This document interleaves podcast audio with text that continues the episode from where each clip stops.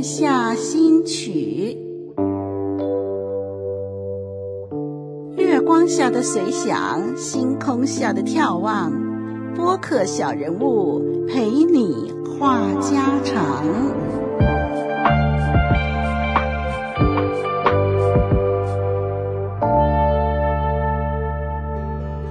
嗨，你好，月下新曲跟您聊天来喽。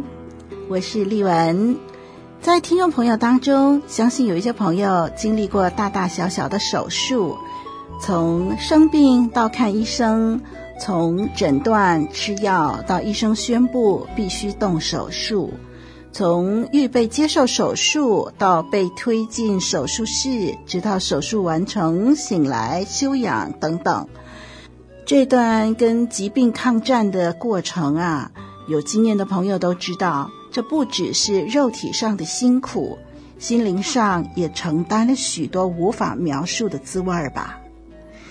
丽文也曾经因为大大小小的病和特别的检查而必须动手术，屈指一数，刚好十次，啊，全身上下竟然动了十次手术，真要命！到底是什么病？今天就不谈了。因为十次手术其实是各种各样的问题，三天三夜都说不完呢。下一次有机会再慢慢谈吧。今天晚上要谈谈其中几次手术的感受。嗯，在丽文第四次手术的时候，听到医生说必须动手术，要把肿瘤割出来化验，看看是良性还是恶性。那个时候是在三十年前，丽文那个时候刚刚生下第一个孩子，孩子还不到两个月，丽文脑子里闪过千百种想法。第一个想法就是，如果是恶性瘤，那我还能活多久呢？病痛当中，我有能力照顾自己，又照顾孩子吗？如果我抗争失败，与世长辞，那孩子从小就没有妈妈，该怎么办呢？如果丈夫再娶，新妈妈会疼爱我的孩子吗？如果丈夫不娶，她要如何一面工作，一面陪孩子长大呢？然后丽文又想，如果是良性的瘤，那么割除以后，是不是就一劳永逸呢？要康复期，康复多久啊？我可以什么时候正常生活呢？最后我又想，那手术会失败吗？麻醉师会不会失误，以致我再也醒不过来呢？嗯，那个时候丽文想了许多问题，最后日期时间到了，就只能硬着头皮搏一搏。当时没有别的路可走，只能够豁出去了。丽文向上帝祷告。丽文说：“孩子是上帝你给我的，那上帝你会看顾吧？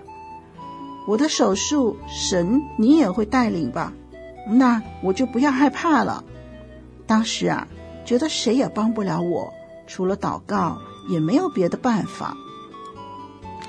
当然，后来手术顺利，肿瘤化验后是良性的，孩子也平安长大。”不久以后呢，另外一次的手术必须进行。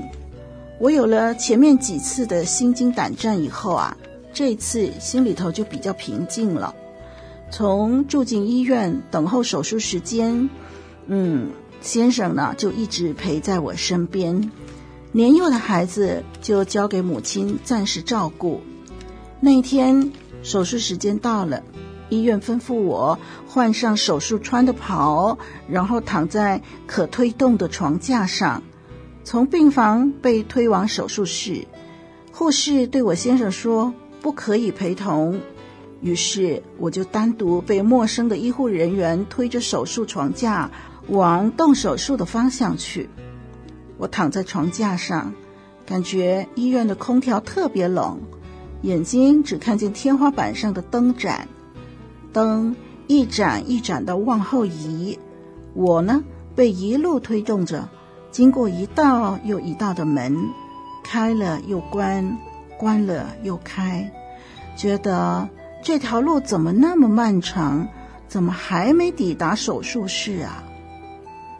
我静静的继续被推着，我突然有很多想法。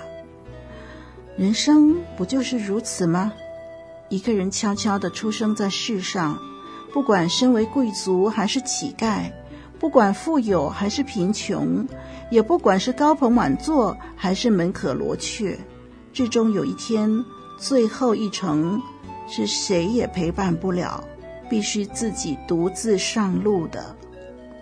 但是我想到这儿，突然觉得不对呀，我不是独自上路。那天与世长辞，虽然我的亲人好友不能够陪我，但是主耶稣会亲自来接我，而且我也确定自己最终的落脚之处就是那美丽的天家。我将跟我许多过世的亲人重聚，并且永远也不再分离。想到这儿，我顿时感到无比的庆幸，我是个有主耶稣相伴的有福之人呢。当然，后来我完成了手术，也康复了。手术前的麻醉药值得一提，麻醉师在我手上注射麻药的时候。我望着天花板上的灯，然后有一秒钟的时间，我感觉到视线模糊，我就眨了眨眼睛，想让视线清楚一点。眨眼的那一刹那，就听见护士在叫我的名字。我看了看护士，护士说：“你还好吗？手术完成了。”什么啊？开玩笑，我根本就没入睡，刚刚才注射麻药啊！什么手术完成了？哦，你们想骗我的医药费哦？护士说：“手术顺利哦。”我还来不及问清楚，忽然间一阵作呕，就呕吐的好辛苦。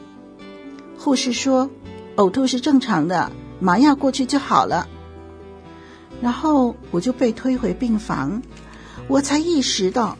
手术真的完成了，啊，那种感觉啊，好特别。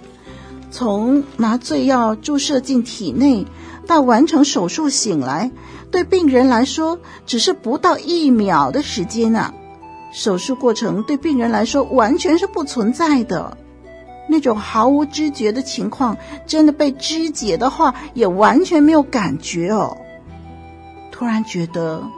如果丽文没有认识耶稣，如果不是确定自己的生命被上帝掌管，哇，这些动手术的经历实在太可怕了。有了耶稣，有了真平安，也有了永恒的归宿，真庆幸啊！听众朋友，你有什么手术的经历和感受吗？希望你无论健康或病痛，都有真正的平安充满你的心。我是丽文，祝你有个好梦。